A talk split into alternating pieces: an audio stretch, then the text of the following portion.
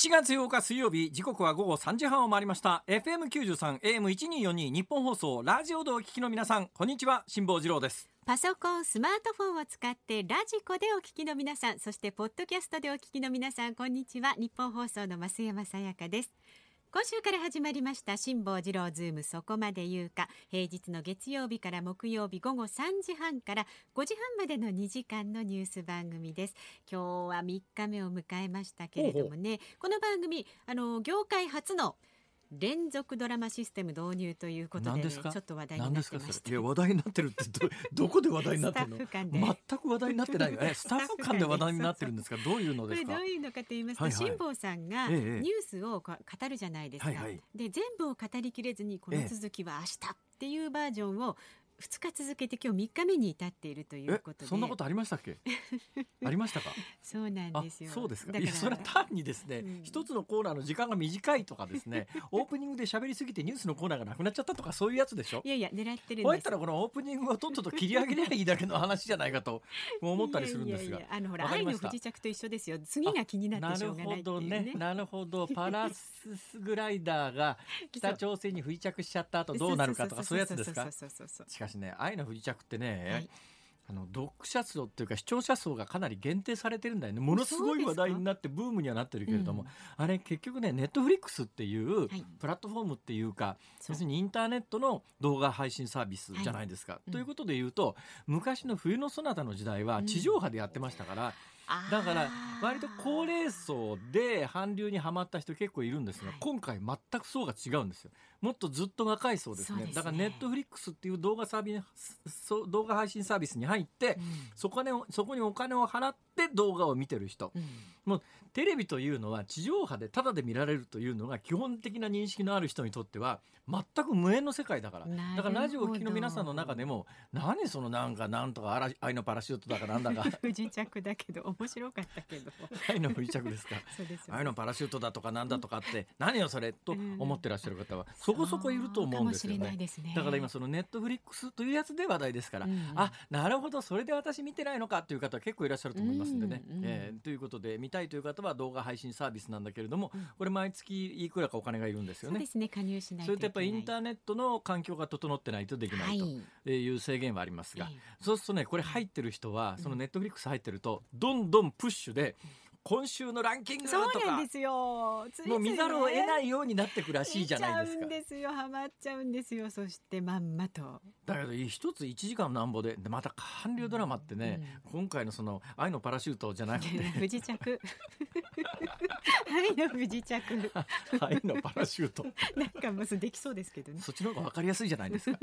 これね、うん、時間がね中途半端なんだよね。そうなんですよ。だから日本のドラマだったら1時間ドラマだったら、うん、CM 尺抜いて例えば40何分とか決まってるじゃないですか、うん、韓国ドラマって不思議なのは、うん、1本あたりの時間尺がバラバラなんですよね。あれ不思議ですよね。どうやって韓国で放送してんのかしらって思うよね 確かに本当ですね。そうなん。それで16本もあるんでしょ？そうです1時間なんぼのやつが、はい、それよっぽど暇じゃないと。いやいやいやあのねあっという間にねなんかのついでに見てるとなんか ごめんなさい。そのついでに見るっていうのが分かんない世代なんですよタブレット持って。見る時には一生懸命見なきゃいけないんですが。お風呂入りながらとかお風呂入りながらって感電するじゃないですか。そんなことないですよ。そんなことないですか。それ用のもありますから。お風呂入ってテレビ見たら感電するっていつの人なんですか。よ。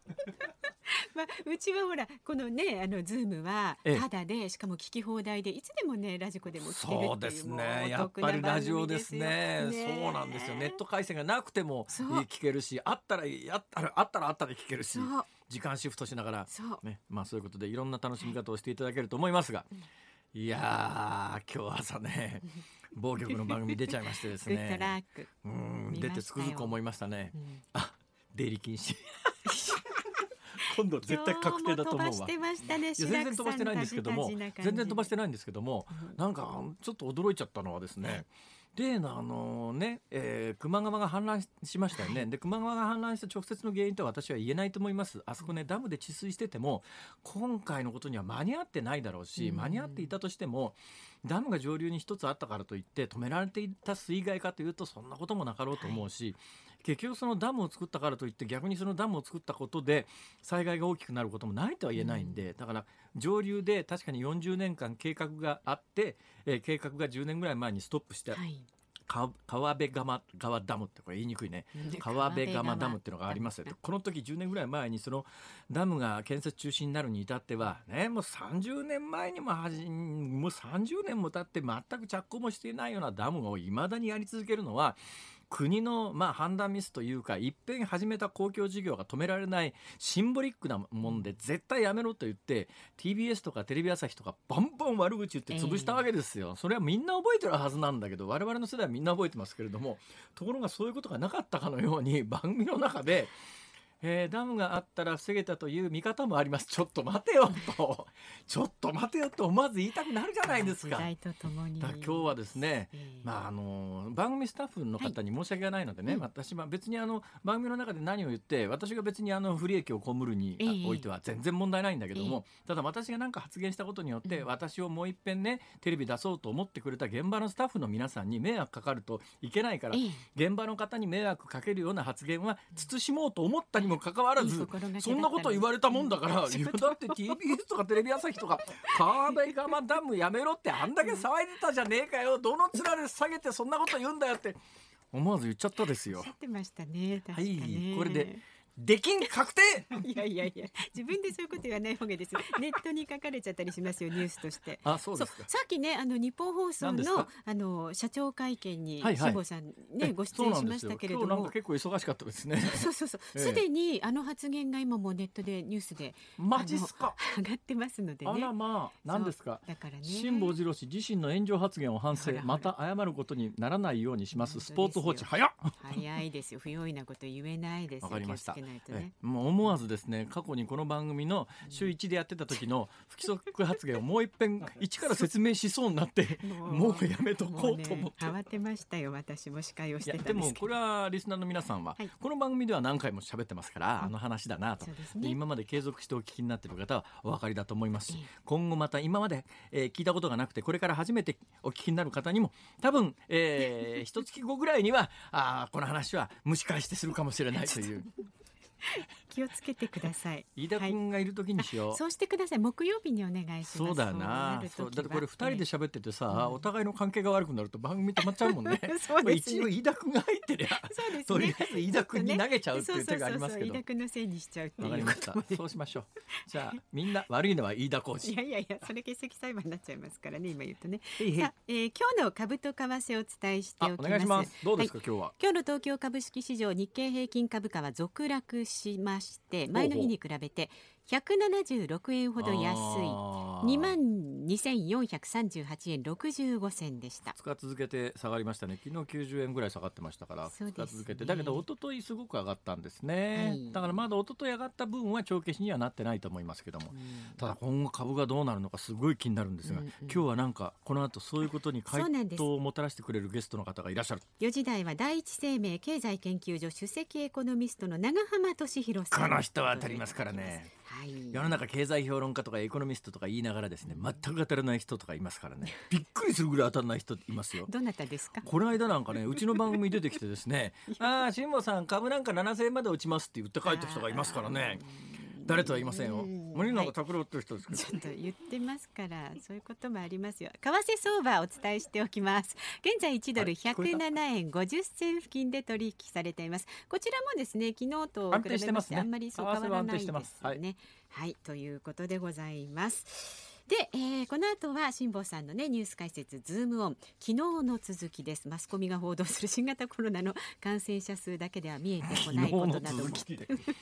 あんまりニュース番組で昨日の続きですっていう人珍しいよね。あんま聞いたことないですけど。わ、ね、かりました。はい愛のパラシュート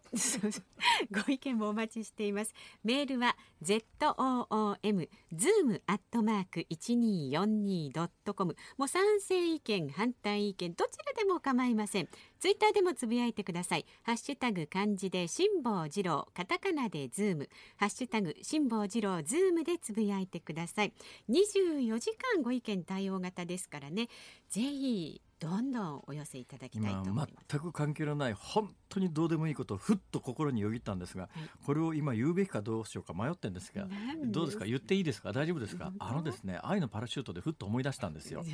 私今こっちに住んでる時にですね、はい。えー、高層階というところで寝泊まりする時があるわけですね。で地上何十メートル以上のところですよ。でその時にふっと思ったのは、うん、もう冗談じゃなくて。これ火事になってタワーリングインフェルノ今まあ高層マンションとか高層ビルとかって火事や防火設備相当しっかりしてるからまあ炎上して上までっていうようなことはないだろうけれども、例の貿易センタービルに飛行機突っ込んで燃え上がったことがあったじゃないですか、となると絶対ないとは言えないと考えた時にこれどうやって避難するか？はしご車のはしご届かない。知ってますか？東京都庁の都庁室。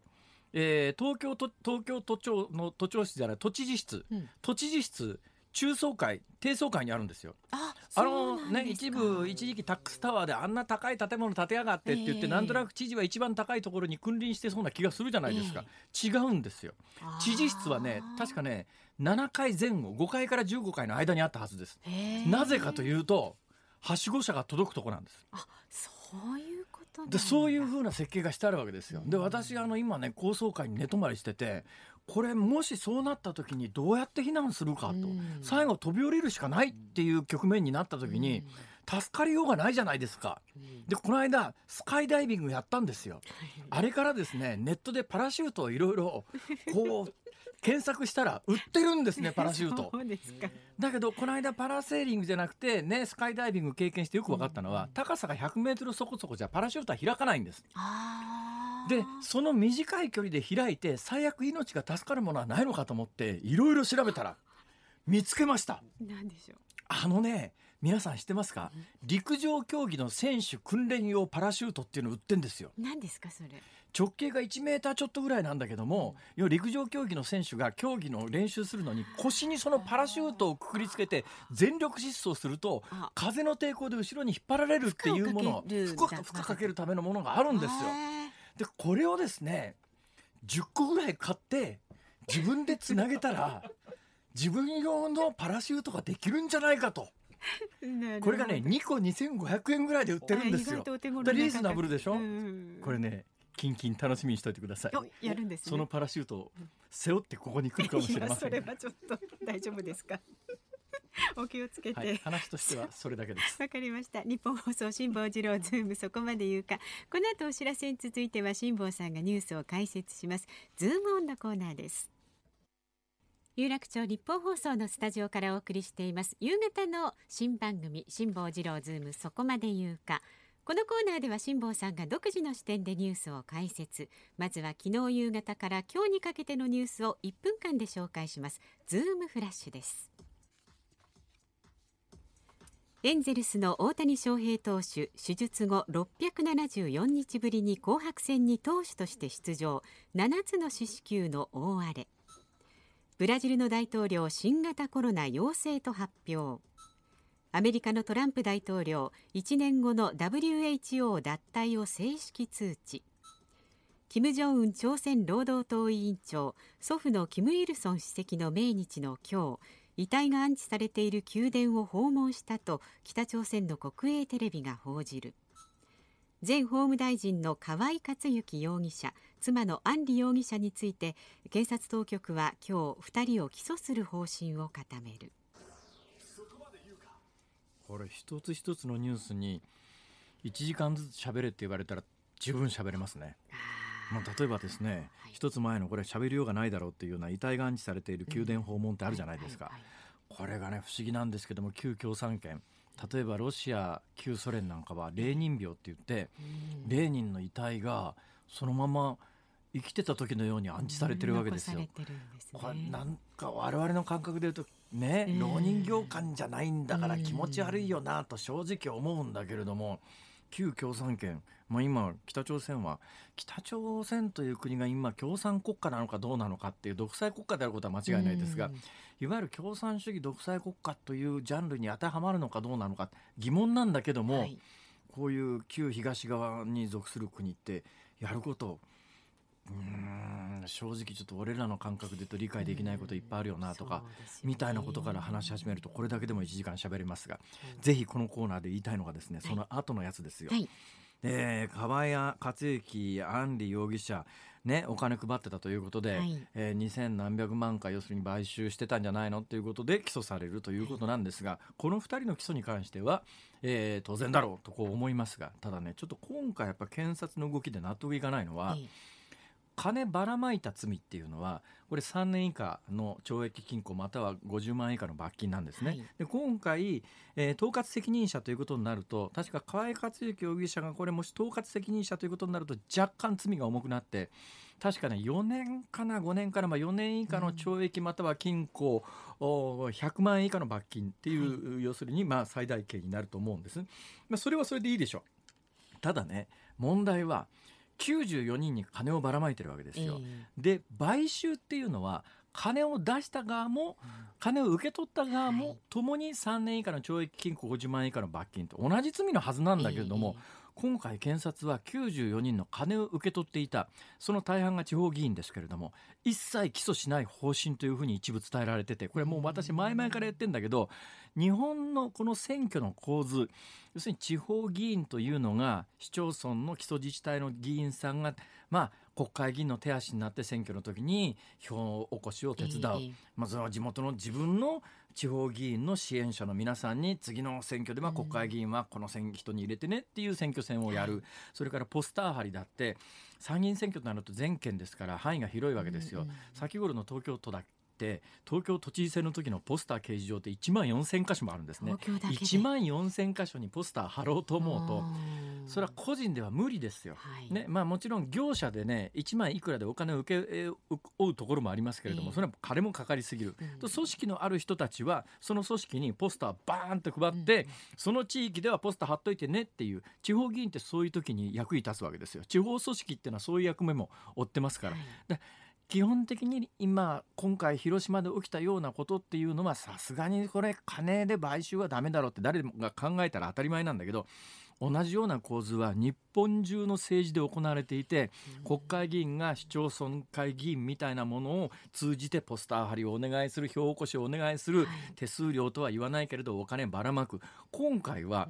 あの領収書なしのお金ででこれ検察は実はね相当立証は難しいんです。というのは大体買収事件って選挙の直後に捕まえるんだけど選挙から1年も経ってから捕まえて、えー、なおかつお金のやり取りの大半が参議院選挙の3か月も前の去年の統一地方選の前後で表向きの名目としては統一地方選の当選祝いだとかそういう名目で渡っていた、はい、で今回は買収という罪を立証するためには送った側は票の取りまとめのために金を払いました。受け取った側も票の取りまとめを依頼されてお金を受け取りましたということを検察は証明しなきゃいけないんだけど、結構ハードル高いっちゃハードル高いんですよ立証のハードルは。で何したかというと検察は金を受け取った側の議員94人取り調べてで喋れよと。ね。金受け取ったのは証拠は上がってんだよと。河合事務所からもう名簿を押収してんだからお前のとこに30万いったのは分かってんだと。正直に言えと。正直に言ってそれもな買収の意識があってもらったって言えと。そしたら助けてやるから起訴しないからって言っておそらく90何人の証言を取ってるはず。と私は取引まあいやまあいや司法取引ですね。えー、司法取引という制度は最近公に日本でも一部認められる形が法律でできましたけど、はい、それとは全然違う前々から行われている取り調べの現場で何が起きているのかというと実質検察官と取り調べされる側の間に実質的な司法取引みたいなものが出来上がってて分かりましたもらいましたもらいました。どんどん喋っちゃいます。裁判でもう言っちゃいますよ。その代わし僕は起訴しないでねっていう多分そういう状況の中で今回金を送ったというその2人だけが起訴されて、金もらった側は誰一人これ罪に問われないとすると、今後何が起きるかというと今までも同じようなことが構図として起きてたわけで、ああ金もらった方は大丈夫なんだと思うよね、まあ、いつまでたってもこれなくならないよこういうことが、だから今回検察が本当にこれが犯罪で悪いことなんだと認識するんだったら金受け取った側もちゃんと立件しないと、おかしいだろこれ。これはあの検察官の腹一つでとにかくな金受け取ったってそれはあの買収のつもりで受け取ったって言えな助けてやるから、うんうんうん、いいのかこれでと。ちょっとね今回ぐらいやっぱり。でそれももう大手のマスコミの多くはですね、えー、検察側のリークで新聞記事を書くわけですよ。えー、ね、検察側のリークで新聞記事を書くから検察にはまあ湯や恩があるというか、うん、そういう関係になっちゃってるから、うん。検察批判なんか絶対しないわけですよ。だから私なんかこういうところで検察批判をするのは相当実はやばいかもしれない。もしかするとある日突然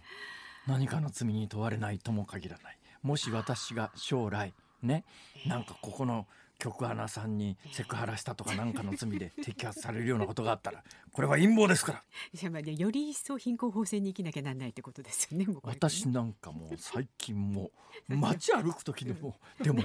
もうあの気をつけの姿勢を維持しながら背筋をピンと伸ばして右手と左足を同時に出して同時はまずいんじゃないですか？いやまあまあとにかくですね。もう一切どこを突っ込まれても、うんもう立ち小便だってしないよってしないか。しないんじゃないですか。よくないですよ。それそうですね。はい。はい。あ、えー、じゃあどうしましょう。特集するニュース。特集行きましょう。特集。一応行きましょうか。特集です。はい、はい、こちらのニュースです。マスコミが報道する新型コロナの感染者数だけでは見えてこないこと。東京都は昨日新型コロナウイルスの感染者が新たに106人確認されたと発表しました。そして先ほど入ってきました今日のまだ感染者数は出てない出てます出てます。最新の情報は75人らしいですね。75人。はい、えー、はい、いうことで、うん、まああの連続ニュースドラマ第3回。3回です。こんな言い方してていいのかこの問題。まあまあでも3回目ということで、まあで、えー、確かに100人クラス出てますけれどもこれはもう昨日もお伝えおとといもお伝えしているようにですねまあ、ホストクラブを中心に今 PCR 検査割と簡単に受けさせてもらえる状況になりました、はい、なおかつ新宿なんか陽性だということが判明すると10万円もらえますっていうような状況の中で、20代30代の感染者が増えているというよりは20代30代の感染者を、えーまあ、わざわざ作り出してるっていうところが側面としてはないでもないんですね。はい、でじゃあ実際に日本の感染者が東京の感染者がどうなってるのかということを示す客観的な指標はどこにかないのかというとですね唯一、まあ、今のところ手に入る指標でいうと重症者の推移っていうのがあるわけですよ。はい、この病気は一定確率で重症になる一定確率で亡くなる人がいるで若い人中心に感染があって言ってますけどそんなことありえないわけで市中感染が広がっていったら高齢の方も同じような機会な感染リスクがあるわけですから、えー、高齢者の方もあの感染するような市中感染が本当にその感染者の伸びのグラフのように伸びているとするならば一定割合で重症者が出てくるはずなんだけれども、はい、見事に激減しつつあります。うん、というかもう低くなってですねピーク時4月5月には1日重症者で入院している方が東京だけで100人近くいた時代があったんですがここへ来てずっと1桁です、うん、えー、今8人です現実に、東京都全体で重症になって、はい、これ毎日100人以上の感染者がもう6日も続いてるんだけれども、うん、現状において重症で入院している人が8人しかいないということは、えー毎日発表しているされている感染者の中に重症者はほとんどいないということですわ。はい、でだから実際問題として感染は相当今落ち着いてる。ただし今後もこのまま落ち着くかどうかは分からない、うん、というのは重症者っていうのは感染者よりも遅れてデータが出てきますから、はい、これから10日ぐらいこの重症者が増えてこなければ多分まあだいぶ落ち着いてるんだねっていう結論を出せると思います。だからこの話はね来週引き続きしますんで。そうですね、はい、言ってるうちに、はい、明日もじゃあニュース連続ドラマ。第4回。どうぞお楽しみに、はい、大事なことですので。ズームオンはこの後4時台にもお送りします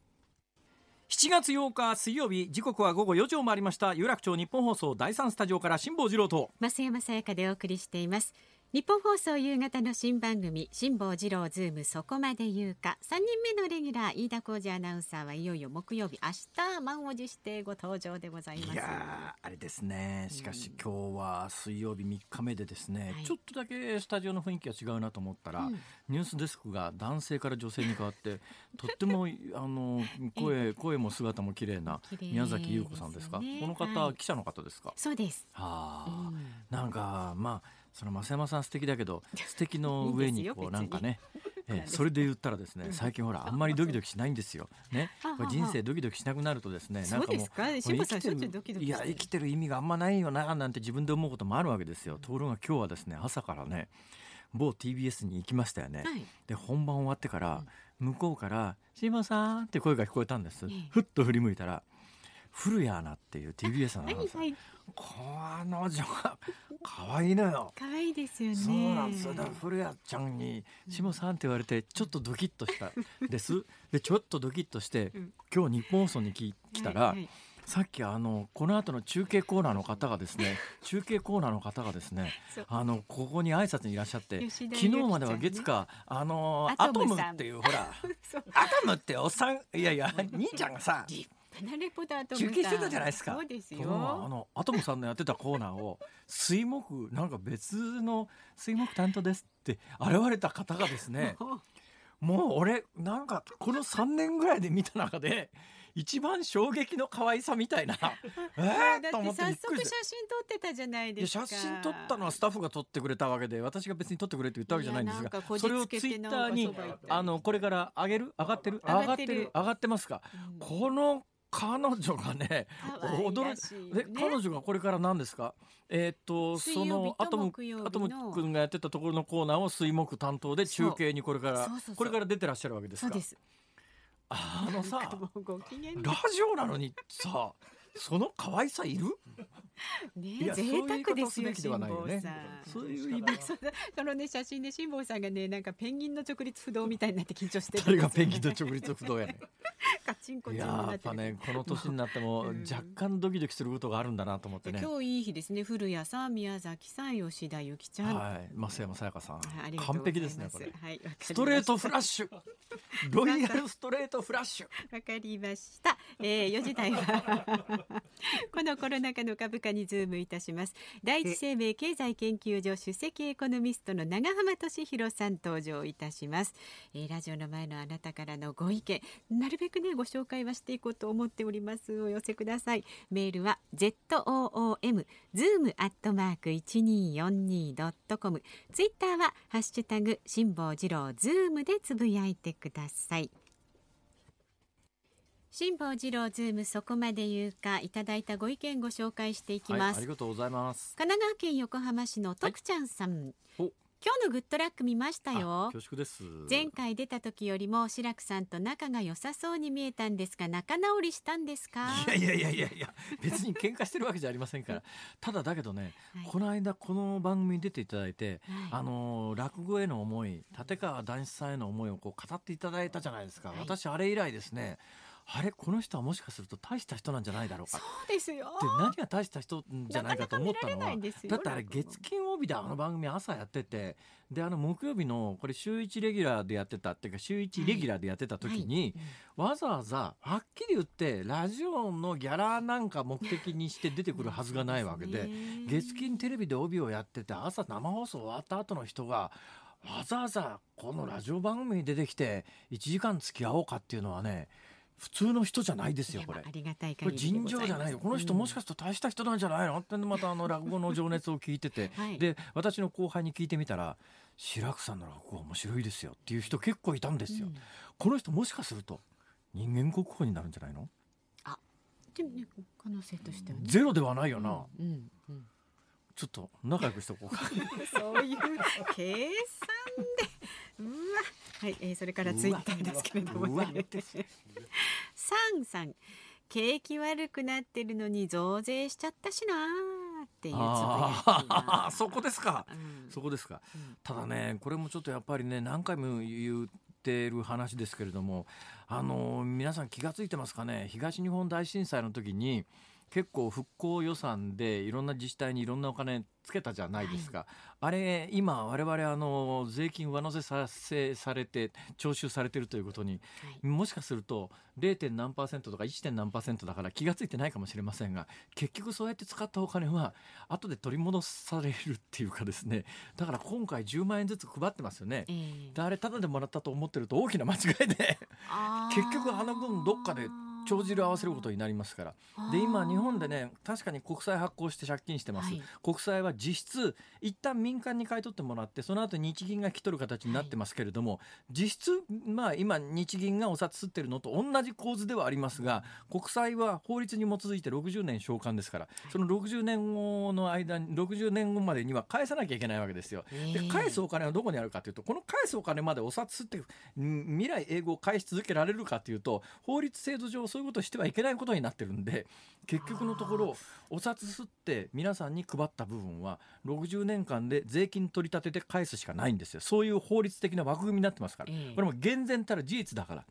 だからね世の中ただより高いものはないっていうこともあるわけです。あそういうことじゃ常に思っていた方がいいんです、ね、だからそのツケがどのタイミングで誰に来るかですよね。でいろんなシナリオを考えられるんですが、はい、一番まあ単純に考えるとどっかで税金取り立てるんだろうなとどっから税金取り立てるかって話ですよね。その時に誰が直撃を食らうかっていうとまあ私の世代で逃げ切れりゃいいなと思ってる高齢者は結構いると思いますけれどもそれは逃げ切れるかどうかっていうと。増山さんはまだ若いから無理かもしれない無理ですかね、うん、俺をもしかするとギリギリ逃げ切れるかななんて。っていう構図はねどっかでやっぱり知っといた方がいいと思います、えー、はい。えー、じゃもう一通ですね。はいはい。コシモさん静岡県の方。へへ景気不景気、えー、など、うん、好景気不景気の発表政府が決められるとは驚きました。ああさっきの長浜さんの話ね。うん、そうするとそれより驚いたら長浜さんが隣のビルに住んでていつでも来られるっていう。ええー、そうなの？住んではない。住んでないです。第一生命がお隣にあってこちらにお勤めっていうことです。ああそうですか。まあ住んでるようなもんでしょそれ。長く滞在していらっしゃると思います。本当に隣からおっちゃん来ましたっていう感じで来ましたよね。はいはい来ましたありがたいじゃないですかちょっとありがとうございます。でこの方ね、えー、今回のコロナのせいにして不景気になったのは全部コロナが悪いというふうに言うんじゃないですか？と。リーマンショックといい何か原因があるから不景気政府が悪くないと逃げられる。そんな発表よりも実感の景気の方が大切ですよね。ボーナス減ったのでやっぱり不景気に感じますと。実体験で不景気を感じました、ね、まあかわいそうなのがですね私の知り合いの看護師さんなんかは、今回のコロナの影響で何が起きてるかというとですね、コロナ病棟で感染症病棟を拡充しなきゃいけないみたいな話に当然なるわけですよ、ところがですね思ったほど患者さんが来なかった上に一般の患者さんも来なくなっちゃったりして、病院の収入が今激減してて、結局ボーナスカットだの賃金カットだの残業手当だのカットだのでですね、病院勤務の方々が今全国的に大変なことになってるらしいですよ。大変な思いをされたのに。そうなのよ。その上その看護師様一時期感染症病棟に勤務していたということで、友達から結婚式来るなって言われて、来るなって遠慮してくださいって言われて、ひどいよな。そんな思いまでこれちょっと何とかしてやらないといけないんじゃないのと。思いますけどね、はい、あなたからのご意見もお待ちしています。ZOOM zoom アットマーク 1242.com ツイッターはハッシュタグ漢字で辛坊治郎カタカナでズーム。ハッシュタグ辛坊治郎ズームでつぶやいてください。7月8日水曜日時刻は午後5時を回りました。辛坊治郎です。ニッポン放送の増山さやかです。ニッポン放送夕方のニュース番組辛坊治郎ズームそこまで言うかね今日は月火水ときました。やっぱりね水曜日まで一生懸命やってるといいことがあるんだなと つくづく思いましたね。ニュースデスクの宮崎優子さんも素敵だし、あのさっきのもう昨日までアトムくんでしたからね。それアトムくんはいいですよアトムくんは。アトムくんはアトムくんでいいんだけれども。いいですよだけどね正直言って、うん、さっきのコーナーの彼女は本当にね過去3年間で吉田由紀ちゃんね名前も覚えてる過去3年間であった人と動物の中で一番可愛かった わかりましたよ。あ、そうですか。はい、他になんか感想ないんですか、三日間やっての。三日間やってのですか？うんうんうん、え、相変わらず、うん、あの増山さんは素敵だなと思って。もうなんかこの何ですか、全方位型の心ないこの 最後の付け足しのような。そんなことないです。一生懸命です。はい、あ、そうそう、こちらのコーナーでは。エンディングリクエスト。エンディングリクエストですか？えー、なんかいつの間にか私がねリクエストすることになっちゃってますけど、はい、今日はですねなんか来た瞬間にね今日朝から東京大荒れじゃないですか、まあ、岐阜愛知長野方面も大荒れですけれども、うん、あれとは全く違うなんか強風吹いてて。なんかもっと穏やかな、うん、穏やかな雨音が聞きたいとなんかふっと思ったんですよ。でそう思った瞬間に浮かんだのが小林あさみさん。雨音はショパンの調べ、はいはい、これどうですか？いいいと思います。いいですか、うんまあ、ちょっとねこれだけ水害が続いてる時に雨の歌は何だってだからこそねやっぱ穏やかな雨の音が聞きたいなと思いました、ね、穏やかにね、はい、これでなれればいいなという感じですね。はいじゃあエンディングリクエストね用意の方お願いします番組ではまだまだラジオの前のあなたからのご意見お待ちしています。ぜひ番組に参加してください。でご意見24時間体制で受け付けていますからね。今日じゃなくても明日の放送で扱ってほしいニュースや話題なんかもどんどん送ってください。誹謗中傷 OK ですから。OK ですよ、はい、はい、根には持ちますけどね。じゃんじゃん IP アドレスの開示請求もしちゃうぞ。えー、メールの方は ZOOM zoom アットマーク 1242.com ツイッターはハッシュタグ漢字で辛坊治郎カタカナでズーム。ハッシュタグ辛坊治郎ズームでつぶやいてください。あなたからのご意見お待ちしています。辛坊さんが独自の視点でニュースを解説するズームオン。今日最後のズームオンはこちらです。解散総選挙いつするの？安倍総理大臣は昨日自民党役員会で与党が実質支援した東京都の小池知事の再選に加え同じ日投開票が行われた4つの都議会議員補欠選挙で自民党の候補者が全勝したことについて勝利は大きな励みとなる新型コロナウイルス対策と経済再生に取り組んでいきたいと述べました。ということで、まあ、小池都知事の最後は自民党は支援に回ったわけですが途中までは独自候補の擁立を模索してましたからね。そんなに偉そうに言えるような話ではなかろうという気は正直しますけれども。これからでもなんか小池さんもね、えー、それから自民党の都議も大変ですよ。それはどういうスタンスでお互いやるのかって、えー、だってオール与党ではないですから、えー、で現実に都民ファーストの会という、まあ、いや小池さんは自分の手勢みたいな部下っていうか部隊を持ってますからね、はい、となると来年の東京都議会議員選挙では小池さんの部下のところの、まあ、部下というか手下というか、うん、えー、都民ファーストの会。で当然、えー、自民党その他の野党と戦うことになりますからね、うん、そうそうニコニコばっかりしてられないということになると、ぜぜひひということなんでしょうが、まあ、今回の選挙でしかし解散総選挙の時期は多分早くなったような気がします。というのは自民党は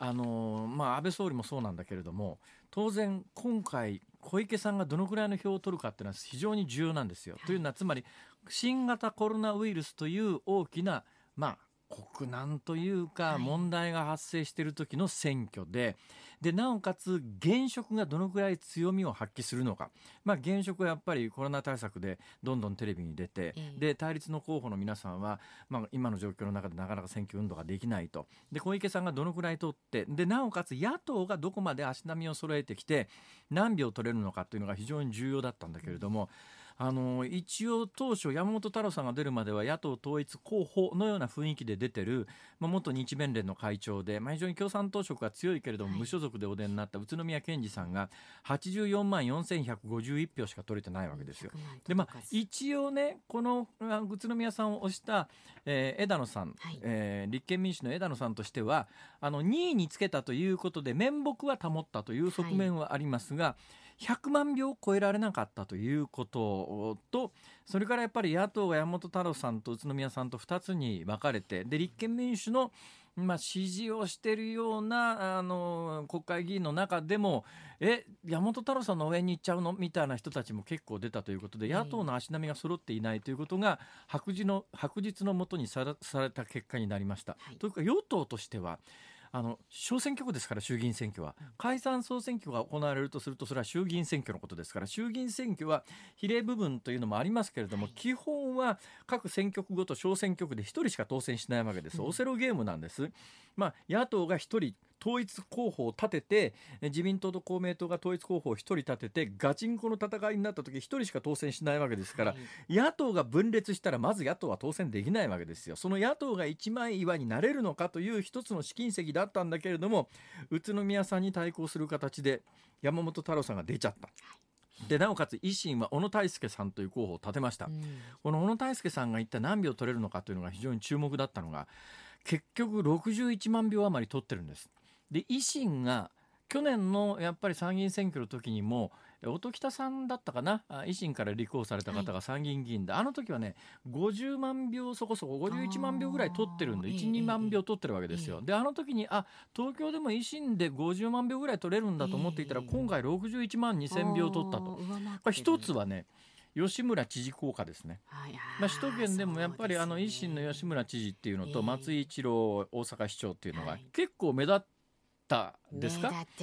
ね、そのあたりもあって少し、えー、野党の中でもあの維新の立ち位置って他の野党と違いますから明らかに。でやっぱり憲法改正という意味では安倍さんとかなり共通するところがあるんで、うん、野党という立場なんだけれども、まあ、是々非々で政策によったら与党寄りの、国会議員でも投票行動をすることがあるということになった時に、はい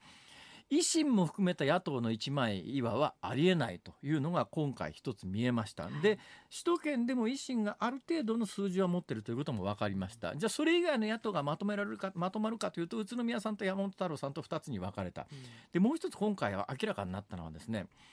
山本太郎さんは私ははっきり言ってあの昔から知ってます、はい、大阪で国会議員やる前政治家になる前タレントさんで大阪のローカル番組でリポーターをやってた時からよく知ってます、うん私は山本太郎さん個人的には好きなタイプです、はい、いい男ですよ。中身も含めてね、ただし政治家としてはどうかというと若干どころかやっぱり今回ちょっと問題だなと思ったのは当選したら全員に10万円。これって公約を通じた選挙買収みたいな感じがするじゃないですか。もちろん違法行為ではありませんよ、ただだけど、俺が当選したら全員に10万円やりますっていうのはまあ、買収予告みたいな感じもしますよね。でそれがどのぐらいの票を集めるかと注目してたしてたんですが、うん、65万票余りということで予想以上に票が伸びなかったというところがあると、はい今のこの野党の戦い方ではなかなか小選挙区の下で巨大与党に対抗できないのではないのかと与党が踏んだ時に解散はあるぞと。こんな状況でも、はい、逆に言うとこの新型コロナが冬になるともう一遍本格的に再燃する可能性がないとは言えない状況の中で、それまでのワンチャンス解散総選挙はあるかなと。これは、はい、えー、これ以上の断言はしません。はい。え、それほどの自信はありません。まあそこそこ続くよ。あ、続く。まだ微妙に続きます。以上ズームオンでした。お聴きいただいている曲はですね小林あさみさんの雨音はショパンの調べということで、はい、今もう水害でね大変なことになってますけれども、ね、今もうこの曲がヒットした頃とね雨の降り方が違いますから。気候変わってますよねそうなんですよ、ちょっとどんな雨が降るか想定できない時代ですから、まあとにかくまずは自分の命を守ることが大切ですけれども同時に自分では守れない人がいますよね。もう動けないっていう、うんはい、だから身の回りにどういう人がどこに住んでて一人では避難ができないだろうなっていうようなことも含めてね、うん、あの想像力をぜひ働かせてとにかく生き延びてくださいというメッセージです。はいさあお聞きの日本放送この後は草野光代さんと松本秀夫さんの健康あるあるワンダホを挟みまして日本放送ショーアップナイター今日は阪神対巨人戦お送りします。昨日中止になりましたからねそうですね今日は一つねしっかりとはい、はい、で明日の朝日本放送は6時から飯田浩二の OK 工事アップ。明日のコメンテーターはジャーナリストの鈴木哲夫さん登場になります。飯田君はその後この番組まで残業手当を稼ぎながらスタンバイしてくれてる。そう,、いうことですね。でね飯田君の番組で取り上げるニュースなんですがやはり各地で記録的な大雨被害の全貌と復旧に向けての動きそして今後の見通しと警戒点それから政府の緊急事態宣言の再発令否定、えー、西村担当大臣が夜の街限定休業に慎重姿勢といったような話題でお送りいたします。なるほど、はい、どうでもいいんですけどね、うん、小林あさみさんの曲っていうのはね、私にとってはちょっとあのファンとしてはですね、はいちょっと違うんですよ。あのどうでもいい話ですが人間には好みっていうのがありますよね、私ねどっちかというとね丸顔目パッチリ系が好きなんで小林あさみさんという方はですね私の好きな方の系譜にあの属さないんで、そのぐらいまあある意味素敵な方なんですけれどもその意味で言うと今日どうでんなった吉田由紀ちゃんもう私のドンピシャど真ん中みたいな。よかったですね。はい。今日はいいでしたね。ありがとうございます。すね、本当に。明日も吉田由紀ちゃん登場しますけれども。そうですか。そう明日あの飯田君も登場しますんで。ああ。相殺されちゃうなそれ。丸が喜びもね。そろそろ半分ぐらい。また明日です。はい。お相手は？辛坊治郎と増山さやかでした。